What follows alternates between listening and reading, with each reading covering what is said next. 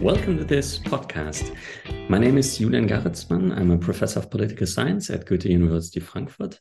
And today I'm going to discuss about democracy and inequality and other things with Marius Busemeyer from the University of Konstanz. Marius is a professor of political science at the University of Konstanz, where he also is the speaker of a new excellence cluster on the politics of inequality. Marius has studied at the University of Heidelberg and at uh, Harvard's Kennedy School of Government. Afterwards, he pursued a PhD, also in Heidelberg, and was a senior researcher at the Max Planck Institute for the Study of Societies in Cologne. Substantively, Marius has published widely on the politics of education, on the welfare state, on comparative politics, more generally, comparative political economy, as well as on inequality. As a disclaimer, Marius has also supervised my own PhD, and we've co authored quite a bit. But I'm super happy that Marius is here today. So, a warm welcome. How are you, Marius? Yeah, thank you very much, Julian, for the invitation. And yeah, happy to be here. Cool. And uh, I'm very happy that we can discuss today inequality and maybe democracy and inequality, how the two phenomena interact. But to start with, why actually should we care about inequality? So now have this massive cluster, many people working on inequality. Why should we actually care about inequality? Yeah, maybe I can start with. I mean, it's a bit cheesy, but I think it's a good point. Start with a, a quote from the former uh, US President Barack Obama, who at some speech uh, about 10 years ago defined inequality as the fundamental or the, one of the biggest challenges of the 21st century. And I guess nowadays he would also add climate change to this. But I would agree with Obama, uh, at least on this point, that inequality remains one of the really fundamental challenges to societies, especially democratic societies, because you know the basic logic of democracy is everybody should be equal, uh, at least in political terms, and of course. The economic equivalent to this is that there should at least be some kind of uh, economic equality to a certain extent. Of course, there's a wide discussion both in normative theories, uh, social uh, philosophy, and so on about what is a just level of inequality. And I think this discussion is, of course, also inherently political. But I think there's also wide agreement, despite these discussions, that there is a certain threshold after which inequality really becomes a bad, so to speak, and uh, inherently something that is not desirable. To put it drastically, if there's one person who owns everything and everybody else doesn't uh, own anything, that obviously would be extreme inequality. And I think there would be no society who, who could live with this kind of inequality for long. So uh, I think that there are many uh, empirical claims as well to this, why inequality has negative effects on societies overall. There was this very famous uh, book by Wilkinson and Pickett, again, about 10 years ago. They had, I don't know, a million scatter plot graphs in this uh, book uh, showing how inequality is related to all sorts of things like bad health outcomes, poverty, of course, but also lower trust in democracy and so on. So I think there are a million things that you can think about how, where inequality is at least correlated with, uh, whether it's a causal factor that leads to these things. That's, of course, something that we need to study empirically. But I think we should care about inequality as political human beings because there, there is a, a certain idea that together with de- democracy, there comes a certain degree of economic equality as well. But as researchers, we should also care about inequality because it just affects a lot of uh, lives uh, of many people. And in, at least in advanced industrial democracies, usually you know in, in a more negative than positive way even though there are also arguments about why some levels of inequality is good for societies for instance you need a certain degree of inequality to to set economic incentives so that people are willing to engage in, in economic activities are willing to invest in their education and that that is that is one of the positive side effects of inequality and uh, as, as researchers, we also need to acknowledge these, these positive side effects of inequality and, and mm. come to a more differentiated opinion on this. But in short, I think we, of course, should care a lot about inequality as it remains mm-hmm. one of the fundamental challenges of, of our societies. Yeah, so inequality could be a problem in itself and causing other problems. So there are kind of yeah. two ways to look at it. Yeah. But also giving us opportunities. What are some of these people might now wonder? So, what is inequality good for? So, what is good um, outcome of inequality?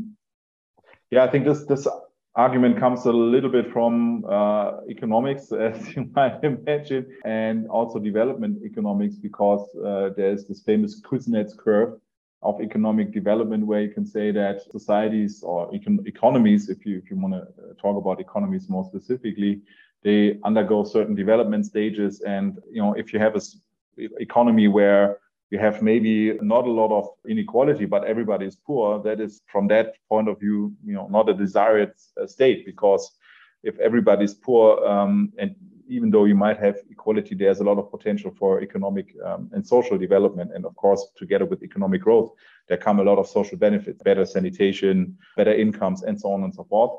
So in, in this initial stages of economic development, you some degree of inequality just arises. That's an empirical finding, but also it's probably normative, uh, normatively speaking, uh, at least from that perspective, a good thing because uh, it sets the incentives. If you see that, okay, some people make it, uh, uh, there is development potential, some people can set up businesses, they can innovate, and then a lot of people get jobs and they, they get incomes. And, and of course, there is some inequality because uh, in this initial phase of economic development, some people do better than, than others. And so you can see an increase in inequality uh, in the first stage of economic development. And then as soon as this becomes a more developed economy and often together with the spread of democracy, it, it inequality decreases again because there are more people voting and, and, and they want a welfare state and, and then there, there will be a welfare state at some point that redistributes to a certain degree.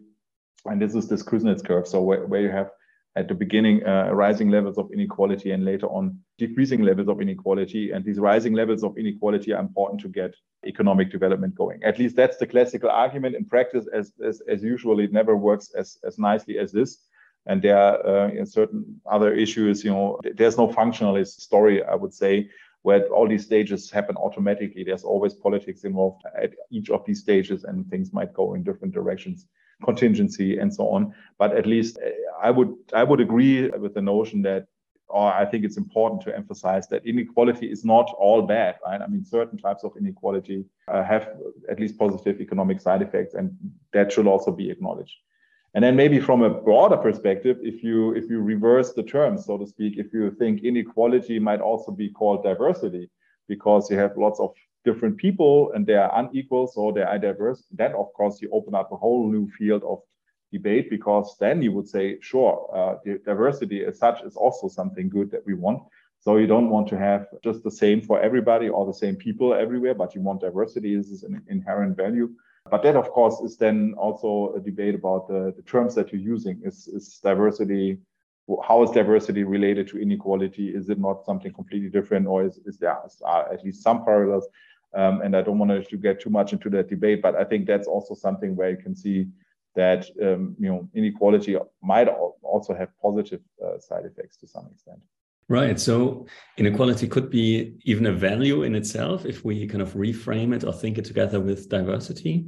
And it might have again instrumental benefits because it could contribute to growth. Also, so even if you would prefer a society that is equal, we might accept some degree of inequality for the moment uh, to generate growth and innovation and so yeah i mean that yes and then that also relates of course to the big theories in, in social justice theory. What does it actually mean to treat people equally? Do, do you give everybody the same or do, do you give different people different things because they require different things and so on?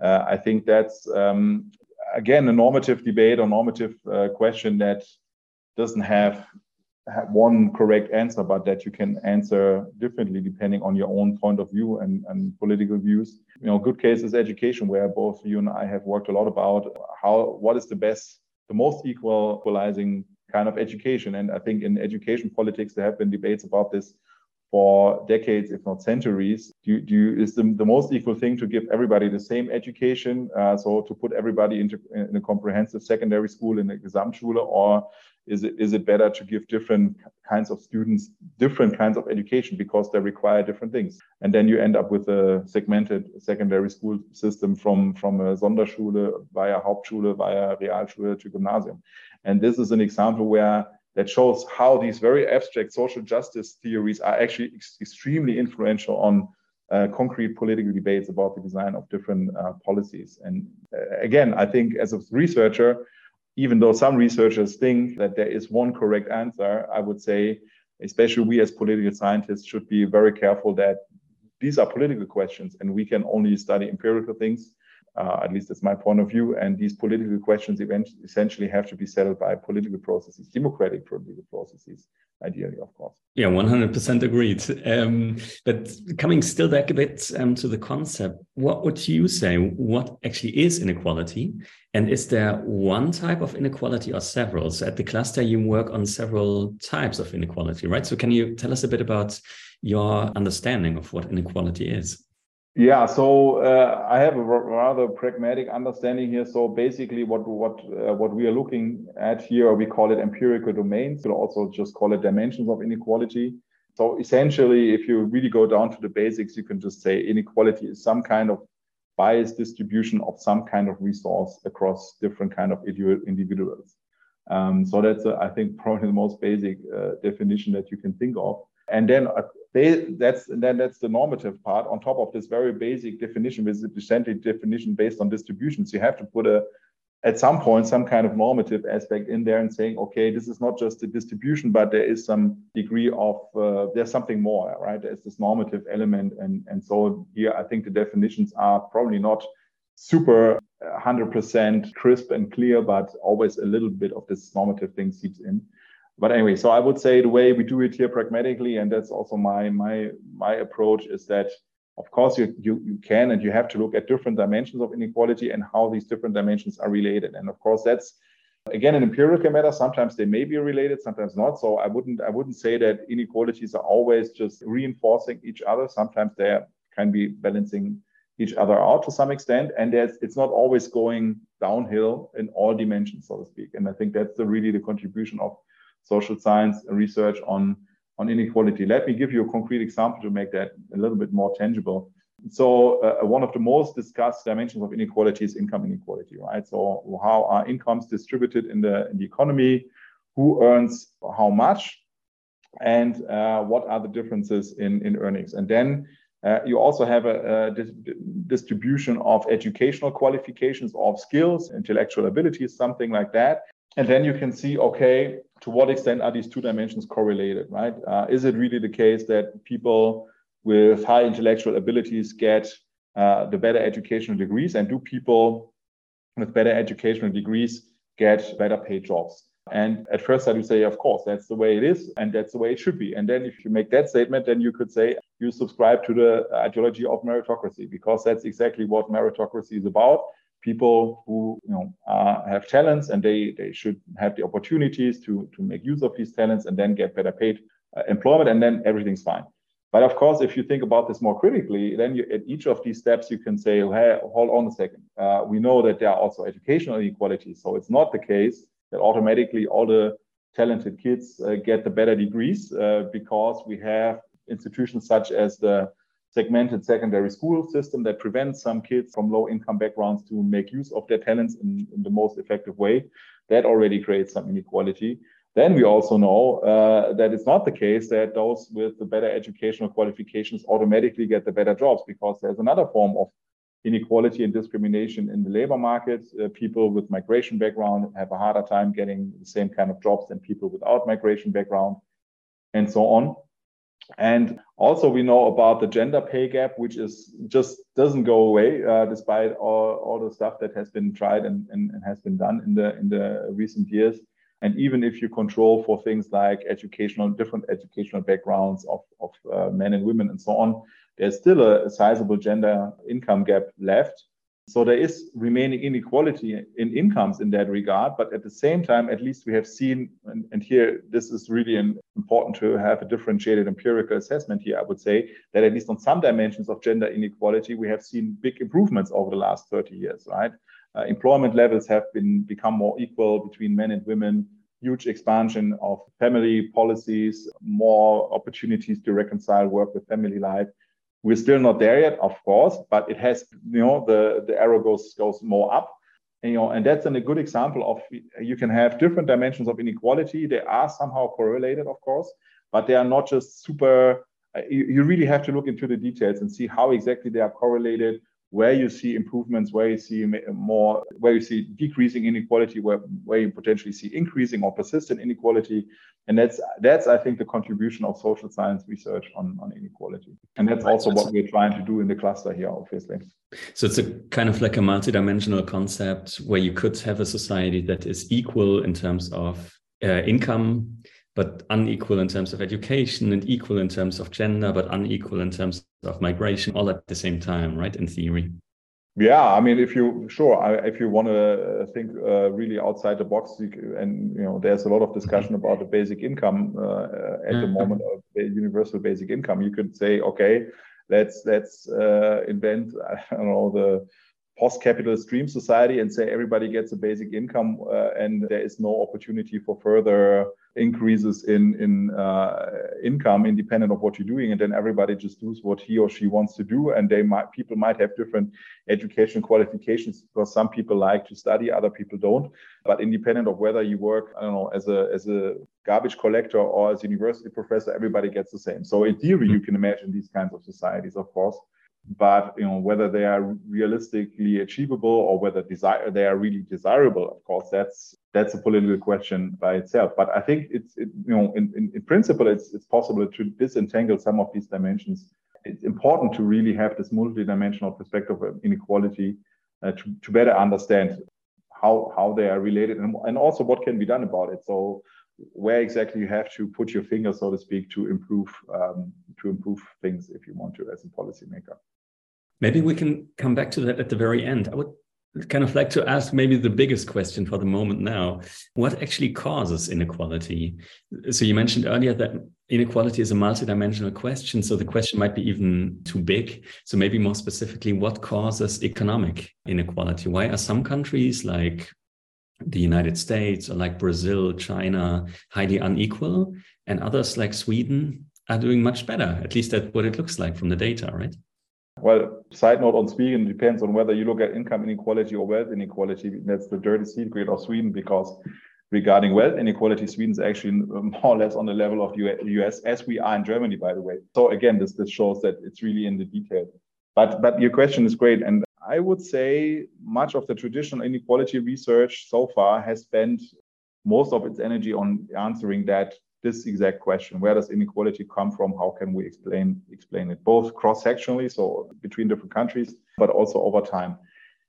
And i think at least also that that was our justification for why why we would need another excellence cluster on this. If i may i can say something about that afterwards why i think what we do different from traditional inequality research here.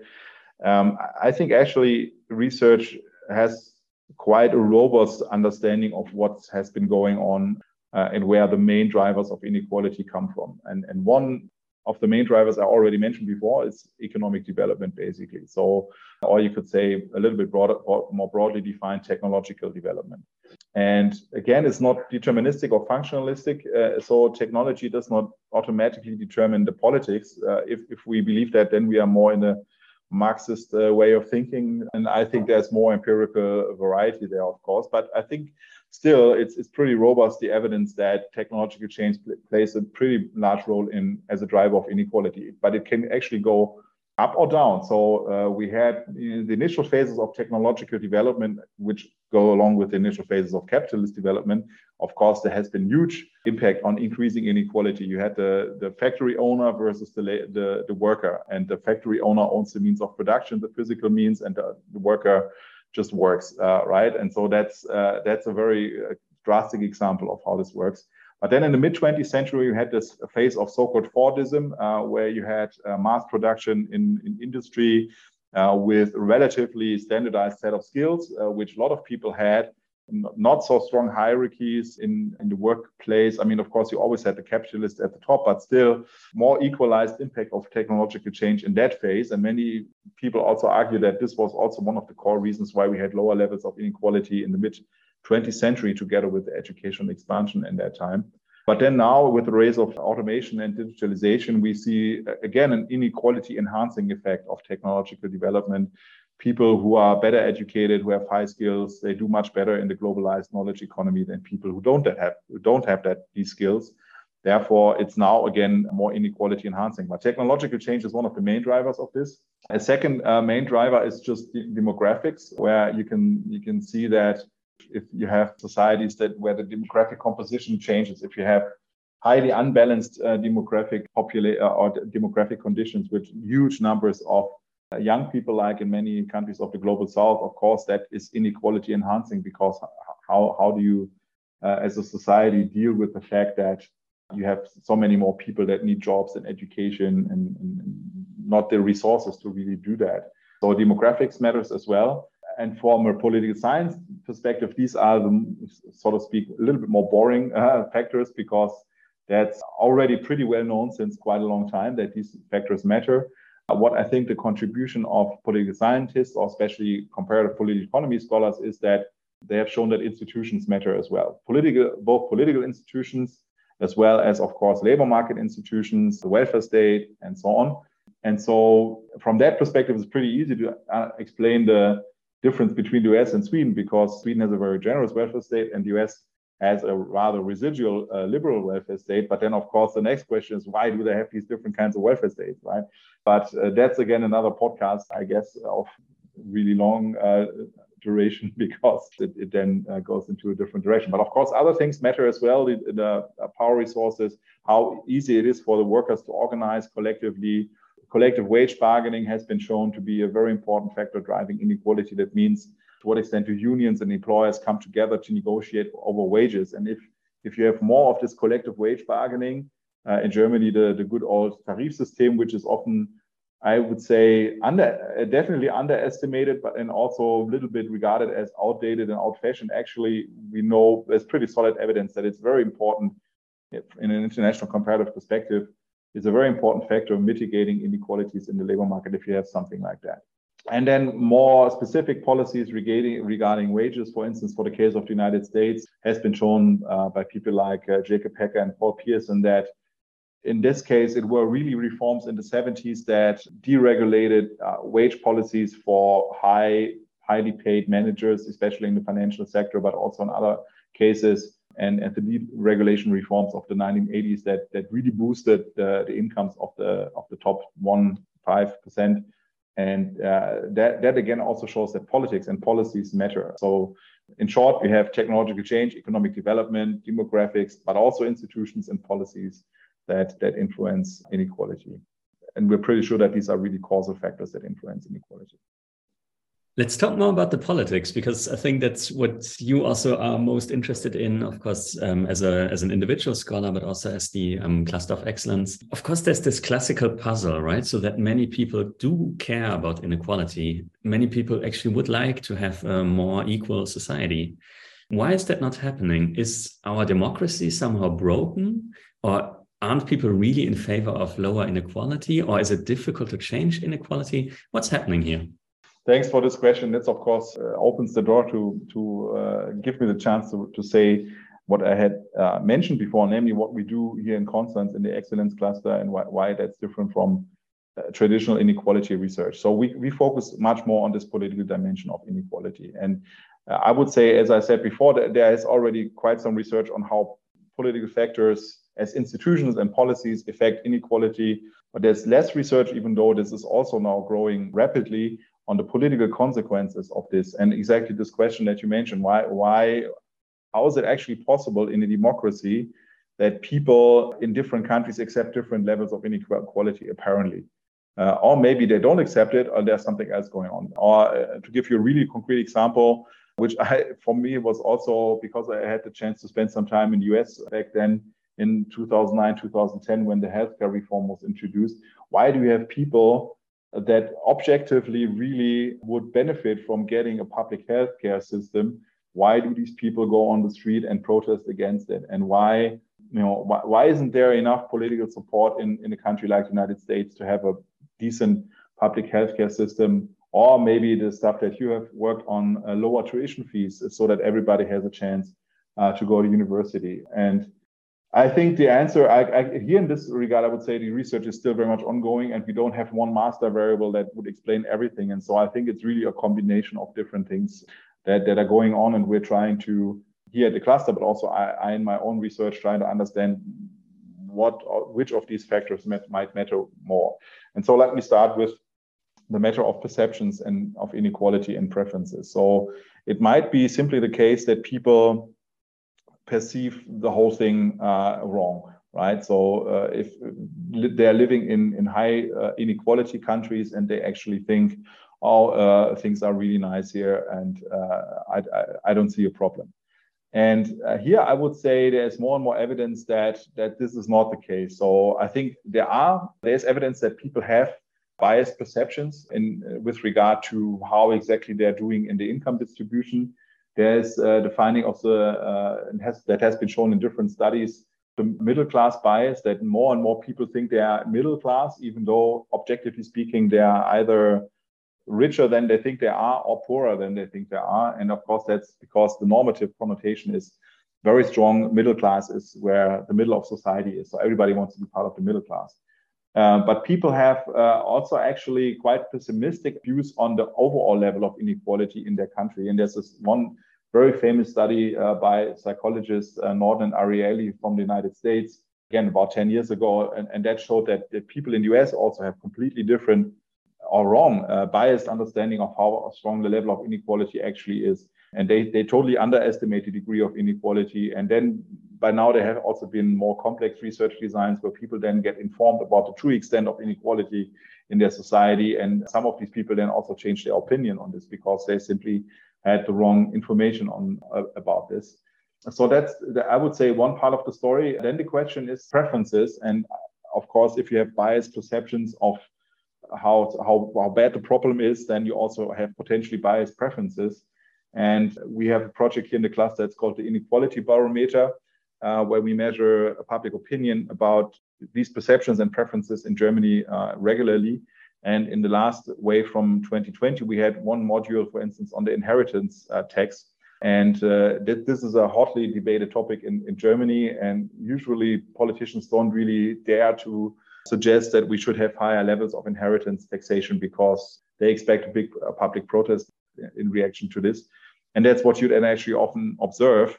But as it turns out, in that specific data that we collected, that first of all, people don't really know how generous the current system actually is. So they they they are not aware that they can actually, as private persons, in, inherit a lot of money without paying any taxes on this. And once you inform people about it, they do change a little bit at least their their their preferences on inheritance taxation when they realize actually I don't have to pay and the, the money that that would be gathered in this uh, inheritance taxation could actually be used to finance additional stuff. So we do see some of these effects although it's not you know it's not completely overwhelming. So it's not like support goes from 0 to 70% or so. So again it's a little bit of a mixed picture.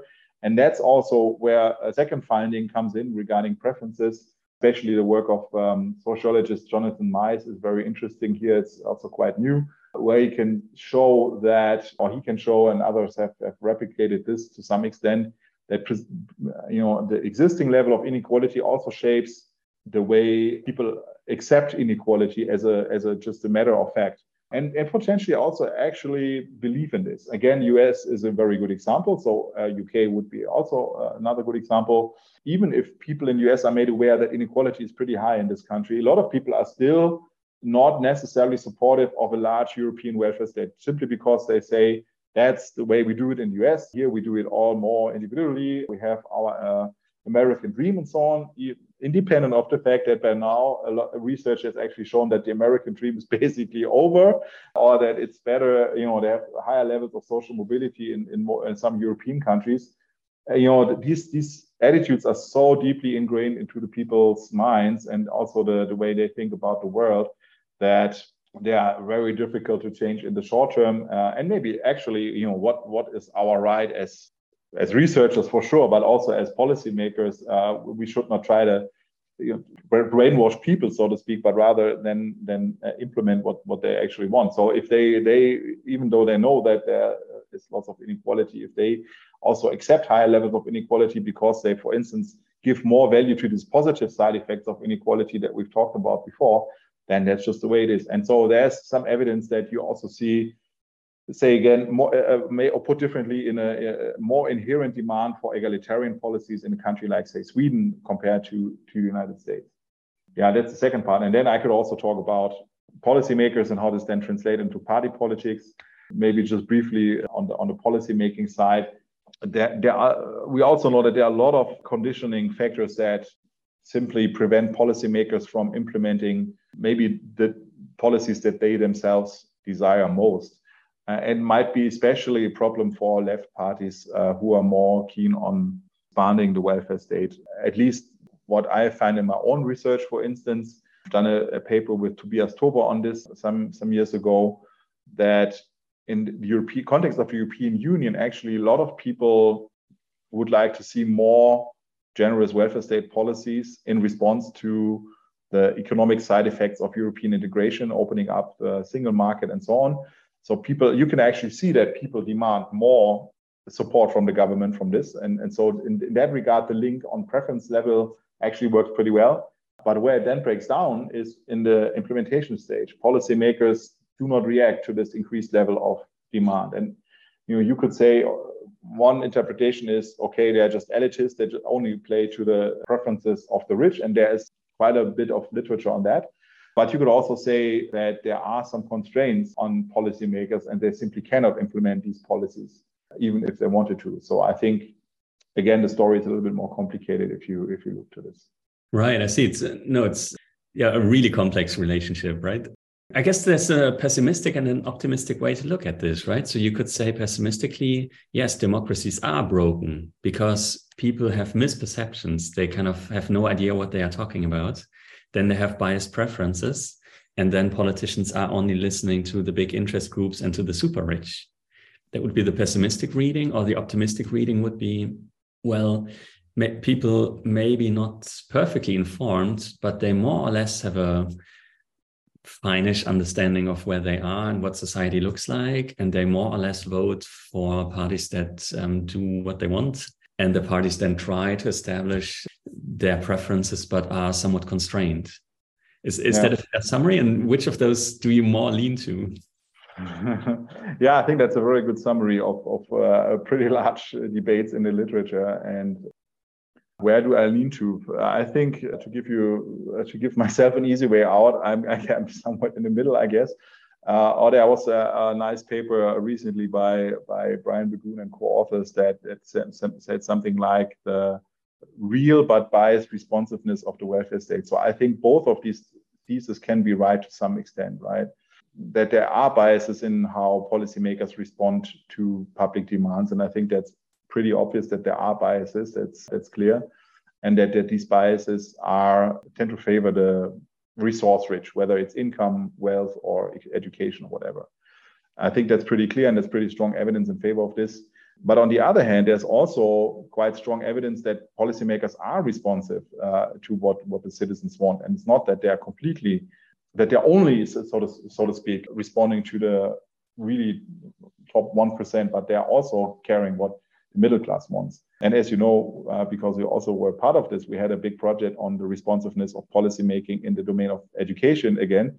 And, and there, I think one of the main findings that we had, and I did a lot of interviews myself about this, where I talked with policymakers and also interest group uh, interest groups actually, because they are also constrained by by public opinion to some extent that uh, in, in the case of education where you know everybody has an opinion on this because everybody has some connection to the education system either because uh, of own experiences or because of family and so on.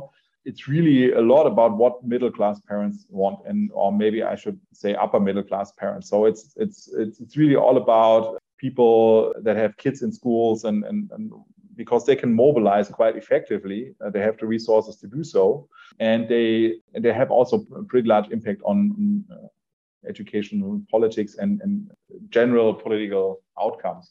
So, what does this mean in, uh, with regard to the to the bigger question? It means that yes, bias, responsiveness is biased, but maybe not to the so much to the top one percent, but rather more towards the middle class or the upper middle class probably not towards the lower 10%. That's also pretty sure. But at least I would say this very simplistic notion that it's just all about you know the top one percent and and the, big money uh, interest. I think that's also too simplistic, especially if you look at the policy fields that are uh, very much involved with everyday everyday experiences of people. Probably different in, in financial policy and so on, but um, or finance markets and, and, these kinds of things. And uh, I think the, the, the second thing I wanted to say is about these. Uh, what is our understanding of whether democracy works or not? Right. That's extremely difficult to answer. I, say, I would say because it's also a normative thing. And it's a, a, debate in democratic theory that also goes back at least 50 years. You know, I'm thinking now uh, of um, Robert Dahl's work on polyarchy, where basically the starting point is you can never achieve a perfect democracy. So the best that we can get is something that he calls polyarchy, which is somewhat democratic, but definitely not perfectly democratic. Uh, and so I think that's uh, probably still uh, true today. And a little bit of the problem with this empirical research that is more in the negative or pessimistic camp that you say, I would say is that very difficult to make over time comparisons here because of data restrictions. So, we cannot really say with 100% certainty whether the things are uh, have increased or have improved or not people have tried to do that and people have put together long-term data sets, but I'm I still remain a little bit skeptical. We know that in some countries, and again, because much of this research comes from the United States, this is then cut, sort of extrapolated to other countries. I think in the United States, it's pretty sure that we have seen this decline in responsiveness because of the way the whole American democracy have, has developed and has already gotten worse before Trump uh, came uh, into power. But I think uh, after that, it has become very obvious. So I wouldn't say but that's the thing. I wouldn't directly extrapolate what's happening in the US to all the other countries. So I think uh, if you look more at the German case, you know, we also had problems of responsiveness in the 60s and 70s. We had uh, außerparlamentarische Opposition back then because the, the power was concentrated in the hands of the two large so-called Volksparteien, and there was little way of how outside people could influence what's been going on in the political system. And here I would say the political system has become much more open in, in many ways, just because we have so many more parties in, in, in the parliament. Uh, different from even though pe- you know people uh, from the more populist camps would claim otherwise, I would say just the, the, sheer fact that we have a party like the AfD, but also the Linke in the parliaments now shows that even uh, rather extreme positions are somehow uh, represented in the parliament. Whether you think it's good or not is a different question, but it's it's it, it shows that it's not a completely closed shop, and new parties can enter the system, right? So I would say uh, again, it, it's a little bit more of a mixed picture here, and and then final point on that, and that is uh, the role of technology, in this case, social media, because this really gives a huge boost to responsiveness. Before uh, politicians could actually really afford to shut themselves off of a lot of the political public communication outside of the political elite. But now with social media everywhere, it's very difficult to do that, and also not not very wise politically to do that. And so I would say this gives actually a lot of boost to responsiveness uh, for for people. Do you think that inequality is a problem for democracy in the sense that inequality might carry some kind of potential to undermine a democracy. So you said earlier that the policymakers are probably more responsive either to the super riches or to the middle class, but certainly empirically not much more responsive to the lowest classes. So it, might it be the case that with increasing inequality, we also challenge democracy as a political system? Uh, I very much agree uh, with you. So I think high, high levels of inequality are a danger to democracy for the following reasons. The higher inequality is, the more concentration of economic resources you have. And even though democracy is about equalizing political power and giving everybody the same vote, so to speak, we also know that to a certain extent, economic power resources translate into political power resources. Again, it's the most obvious in the case of US, where you know people and organizations can just donate money to campaigns but it would be naive to say that this is not also happening in other countries, even though in other countries there are maybe a little more safeguards against this uh, kind of thing happening. But that's uh, that's definitely one of the first problems here. The second is it also undermines undermines the, the trust of people in democracy. If you have high levels of inequality and people just have the uh, the feeling that they uh, they don't have any decent chance uh, both in politics but also on the labor market and the education system and that's more the outs, uh, output oriented expectations that citizens have vis a vis what democracy is supposed to deliver. Uh, and it's not supposed to deliver exact e- equality. I think that actually, realistically speaking, most people probably don't want complete equality anyway, uh, and we actually also have survey evidence of, of this uh, in our in our inequality barometer. So they want a little bit of inequality, but not too much, right? Because they also want to get ahead, uh, but it should not be so much inequality that it prevents these possibilities for up, upward mobility. But you know, if there's a really really high level of inequality, and more and more people realize that they don't have a decent chance anymore for upward mobility, then this will undermine trust in democracy. And this is really happening in, in, in the US, I think, at the moment, or has been happening in the last years. In Germany, I think, yeah, it's always a little, um, of course, there's always a risk in the background, but I think it's it's definitely not on the same level as in the United States. But of course, there are also problems here. I mean, there are certain population groups that have been discriminated for a long, long time, and not a lot has happened. And of course, that the problem here is politically speaking that these these groups also have a rather marginalized voice in in the in the political domain. Um, and I'm talking here, for instance, about people with a migration background. I think that's one of the big representation gaps in the German uh, system. There are other representation gaps as well younger citizens, women, of course, still uh, representation gaps. But with uh, regard to people with a migration background, I think it's it's it's a pretty obvious and pretty pretty big deficit also in the German political system that there is this representation gap. And yeah, I think that's of course very important also for democracy to try to balance out these representation gaps so that the output that democrat the democratic process generates is also widely supported by the people at least to some to, to some degree. And so I think if inequality crosses certain threshold and there's no objective way of you could say uh, you know Gini index of so and so this is where it becomes dangerous. I think that's that would be really false uh, to to suggest that. But you can still say after a certain threshold, inequality becomes demo- democracy undermining. I would say. Right. So, kind of coming back to the beginning of our podcast, that's another reason why we should care about inequality, right? Because even if you don't care about inequality for that, for whatever reason, um, you might care about democracy. And if inequality undermines democracy, that's something we should care about, right? Yeah, good point. Yeah, absolutely. Yeah.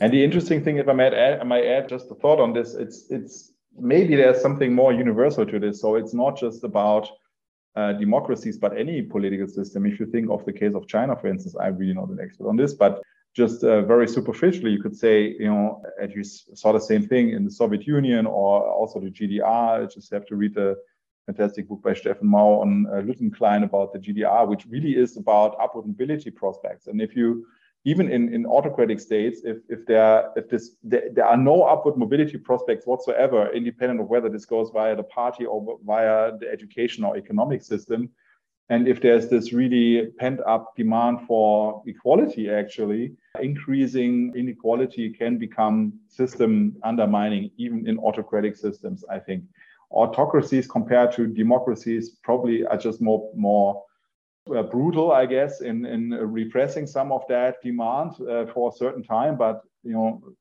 the longer you suppress that demand, the more violent the outcome will be, I guess, in the end. And so, and these underlying tensions you can you can also see in, in autocracies, including China, but also these other examples that I mentioned.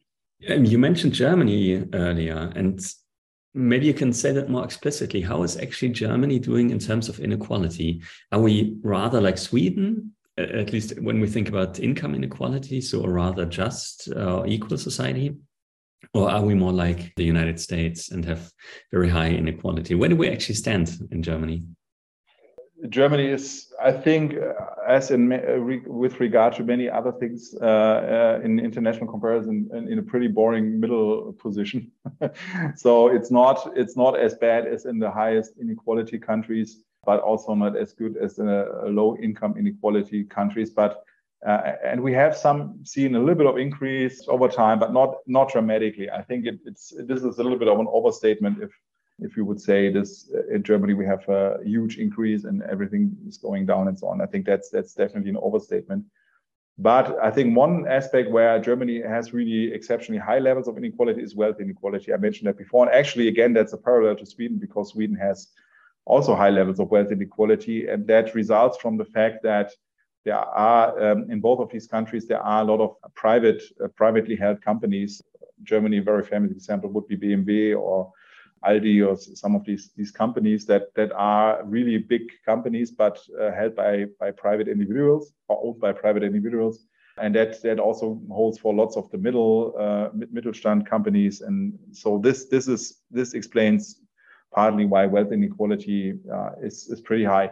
And actually, if you then go to the political political side, then it gets interesting again because whenever you uh, mention things like inheritance taxation and you say, okay, this will ruin the German Mittelstand, then the political reaction is is very negative. So apparently, people actually, to some extent, uh, accept this high level of, of wealth inequality, at least when it comes to the to the Mittelstand firms. And what we could also see, uh, to mention just again this, the data from the inequality barometer, that people underestimate the extent of wealth inequality, especially. They think that income inequality is actually larger in Germany than wealth inequality, which objectively is not the case.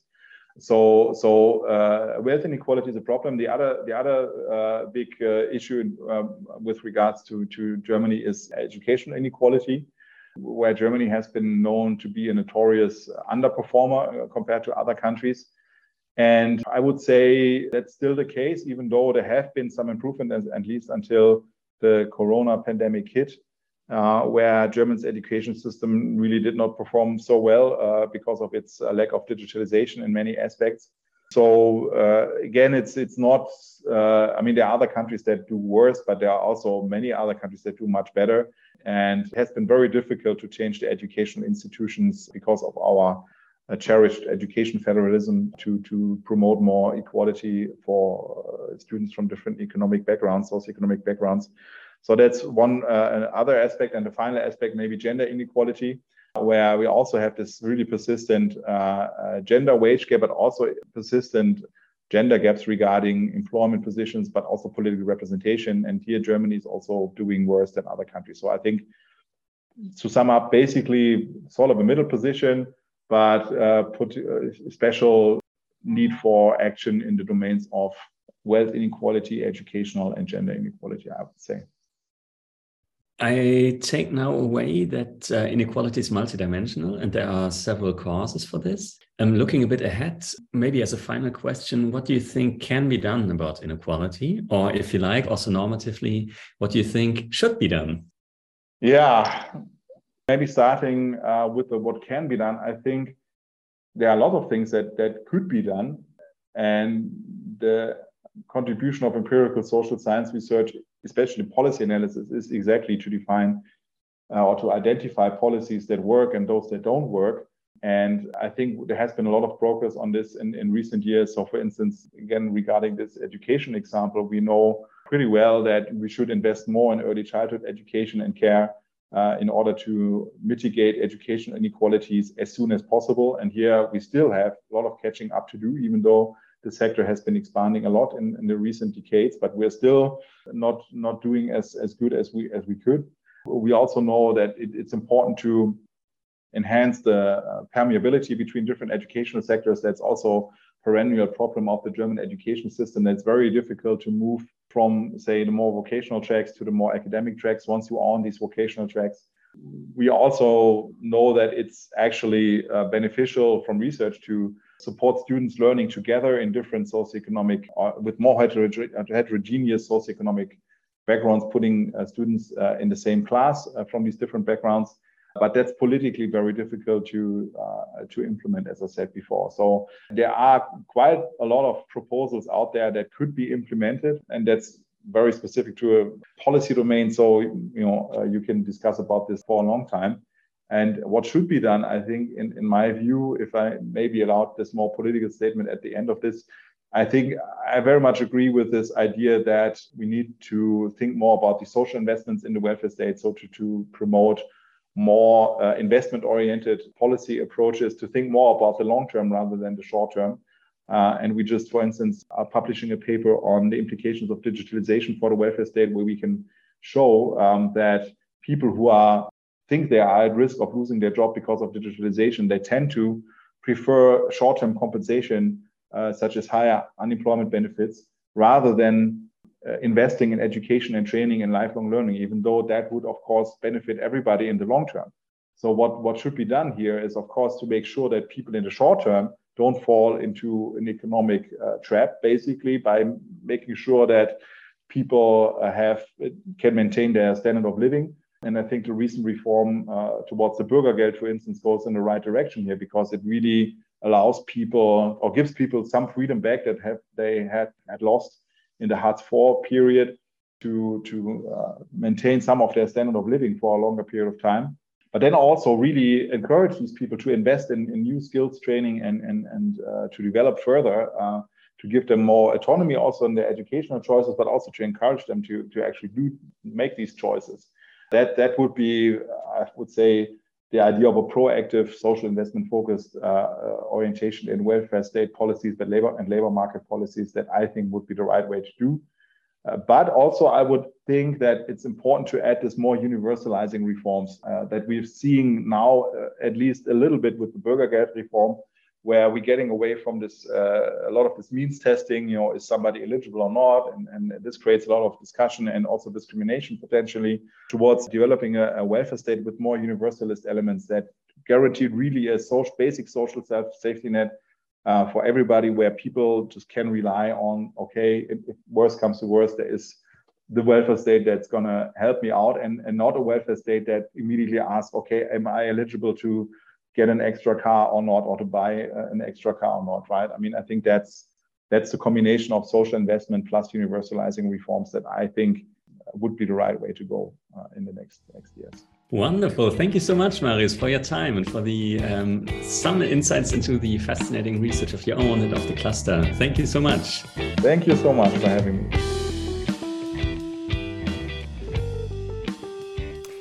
We're back in the studio now with Hannah and Ricky to discuss more about this and to get more insights. Maybe starting very generally, Ricky, what did you make of that? What did you think about Marius' this discussion? Yeah, I found it really interesting and I learned a lot. Um, one thing I definitely agree with was this idea of inequality as, mul- as a multi-dimensional concept. But I was left a little bit unsure about exactly what are the dimensions of this multi-dimensionality. I think you mentioned four in the podcast. I think it was education, migration, yeah. migration, income, and gender. I guess gender. Yeah. Um, and then there was also the income wealth distinction, right? So I was kind of wondering, are these the only five? Is this a comprehensive set? Are there other things going on there? And how do these dimensions relate to each other? Because sometimes, there, of course, you were drawing uh, relationships between different forms of inequality. So, for instance, income inequality and political inequality. Mm. This was obviously a theme of the later part of the discussion. So, I wondered if you could say a little bit more about how you understand these dimensions of the multidimensionality. Yeah, I think it's one of the really fascinating questions, not only of this podcast, but actually, I guess, also of the of the of the discipline, right? So we have lots of research also here in Frankfurt on this from a political science and a sociology perspective. I would probably start by saying I guess when you look at the literature and how it's also discussed in politics and society, we usually talk about inequality in the singular, right? Mm-hmm. There's one, there's inequality. And of course, when you look closer, there's always inequalities in the plural, right? So somehow it feels like when you take a very abstract perspective, people seem to assume if income inequality is high, wage inequality and wealth inequality and educational inequality and race inequality and ethnic inequality and any type of inequality should also be high, which of course empirically is not the case, right? There's not one mega type of inequality. There's different types of inequalities. And in my understanding, what Marius was referring to is that these could also actually lead to trade offs. So that some aspects, uh, like the education system, could maybe depending on how you design it, uh, lead to higher educational inequality, but at the same time to lower wage inequality and maybe reinforcing, I don't know, another type of inequality, gender or migration based. So that's one dimension. And then, of course, you're absolutely right to say it could be even more complex. We could be looking at gender inequalities in income inequality, right? So mm-hmm. get more cross cuts or intersectionality uh, views. Um, and I guess there's no limit. You can combine these as much as you like. I think Marius was giving these examples because the uh, excellence cluster at the University of Konstanz is focusing on those dimensions because that's where the researchers that are based there know the most about and or work on. But I think you could easily extend that list to hundreds and thousands uh, of different types of inequalities more. Yeah, I, I thought it was particularly interesting in the end. It was more about the question how social inequality might also translate into political inequality, yes, right? Yeah. And recently we've heard uh, from Anna Kremling's PhD. She's also uh, investigating, if I reconstruct correctly, to what extent, for instance, the poor have problems voicing their interests, um, mobilizing around certain issues. And I mean, that's something I guess that was mentioned also by Marius that we've been observing that those two of very often correlate, right? And yeah, maybe I, I am mistaken there. You you yeah. already look like you want to add something on that. Well, I would say not necessarily. So it's uh, as always in social sciences, it depends, right? Mm-hmm. So I think um, if you looked at one correlation, probably it would be positive and medium strong. So saying I do think that probably political inequality is also higher when income or wage or other types of economic inequality is higher. Mm-hmm. But I think there are ways to, to mitigate this. So there's work by Armin Schäfer, um, there's work by Susanne Garritzmann on education systems and inequality. Mm-hmm. And what they are showing is that you can translate or break the translation from economic inequality into political inequality in different ways. Let me just give one example. So you could, for example, make or design an education system in a way that is very inclusive, that gives uh, equality of opportunity to everyone, and thereby at the same time decrease political inequalities because more people would be informed, more people would have a higher sense of political efficacy and go to vote, right? And so you would at the same time decrease political inequalities. Mm and still economic inequality might be high. Mm-hmm, mm-hmm. Or, in contrast, you could have an education system that is actually increasing educational inequalities and therefore also increasing political inequalities, but maybe at the same time decreasing economic inequalities. Mm-hmm. Right. So I do think there. In general, if if you wanted to keep it very simple, I would say yes, political inequality increases as economic inequality increases. But I think as soon as you start looking closer it's a much more complex relationship with lots of interactions and lots of uh, intersectionality.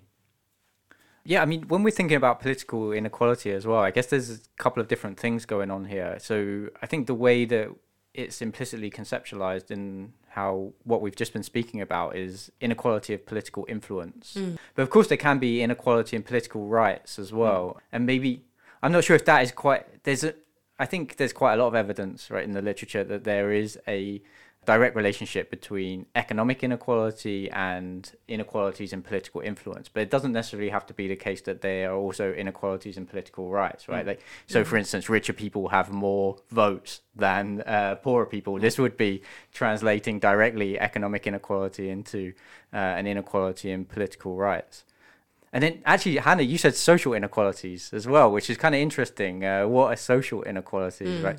Because there obviously are social mm. inequalities mm. in our society too. Um, one that's obviously been a live debate in democracies in recent years is about marriage equality mm. between people with different sexual orientations. I mean, in some other countries, right, there's still many social rights that aren't possessed by women. So, you know, maybe women can't have a bank account or women can't. I mean, that one does link quite closely to the economic, but say uh, women not having the right to drive, this doesn't necessarily have a specific economic uh, relation. So I wonder if maybe those social inequalities aren't maybe as relevant for the relationship between economic inequality and political inequality. I'm not sure. Um, what you both think about that? I'm not sure either, so I haven't uh, thought that through, and it's not really my my own research, right? So I cannot give you a definite answer. So, but I would guess, just like it's always the case, I guess that politics, society, and economics overlaps, right? Mm-hmm. So um, I think that society plays and does play um, a major role in linking politics and economics and that now sounds super uh, trivial almost uh, but uh, with the examples that you gave for example women not being allowed to drive uh, in a couple of countries. Of course that also has economic consequences and also political inequalities. And the other way around of course it is shaped by politics and so on right? So i think even there with these kind of social value types of inequalities i think even those do have an economic and a political side to it. Another point that i found really fascinating in Marius's account was that the self assessment of one's own socioeconomic position and also other assessments with regard to uh, wealth uh, in society are often very wrong. And I found mm. that a bit surprising given that we usually think of democracies as a space where, you know, there's a lot of information or we even talk about information society. So what I was wondering how come that people have such a poor self assessment and um, also a wrong assessment about society? And isn't that something, you know, that should be tackled when we talk about inequality? Well, I'd say there are many views on that actually, and many factors that uh, play into that. So there are different um, so different subdisciplines working on that, right? So uh, political scientists, sociologists, economists, uh, linguists, and many others are working working on these uh, questions. And I don't think there's like one explanation for why that is the case. Um, and obviously a range of uh, factors playing in. So one is that uh, people are informed to different degrees, right? Which is already one form of political inequality, if you want. Then you could ask, why is that the case? Right? Is it that something is in their own nature or in their family background, in their networks, in their education system, in their societies, and so on? And of course, all of those, right? So we have lots of answer to that. Others would be uh, pointing at different uh, political systems that are aggregating political preferences and political views in a different way.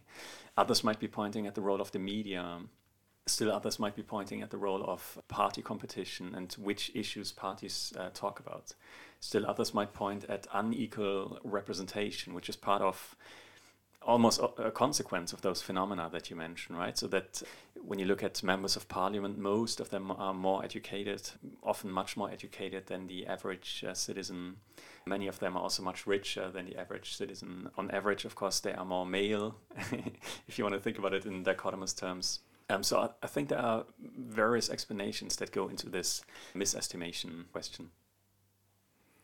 Yeah, so I found it really interesting actually because Marius was obviously talking about two different things. One was where people place themselves in the income distribution, where right. people tend to place themselves closer to the middle. Mm-hmm. And this one does seem to have potentially convincing psychological reason behind it that people want to be close to the norm right or that mm. people see themselves as close to the norm or there's this process goes on where people tend to be tend to surround themselves with people in a similar kind of economic bracket to hmm. themselves mm. so then they see what they have as the kind of norm but the other one is kind of interesting so the other one was that they misperceived the overall level of inequality in the mm-hmm. society mm-hmm. and they tend to misperceive it they tend to think society is more equal than it actually is, right? So they, yes. they don't recognize just how wealthy the super wealthy are. Mm. And this one is kind of interesting from the psychological dynamic because it seems to be the complete opposite of the mm. other one, where there's like a norm towards the medium. You think if this norm was working there, then people would really starkly recognize that there were some people who are way above the norm. Mm. I guess maybe it's so they don't come into contact with those people, but I think it also maybe says something about the information system that we inhabit, mm. right? Uh, and who controls that information system. The things that I've seen is that this tendency is particularly stark in the UK and the US, where mm. the levels of inequality are massively underestimated. And this is kind of interesting because they have probably the most oligarchic media systems of the advanced democracies, um, which sort of speaks to me to mm. say that maybe there's something not really working quite right in our information system, and maybe we need some kind of reform which means that the the sort of media system is not actually only owned by a small number of oligarchs.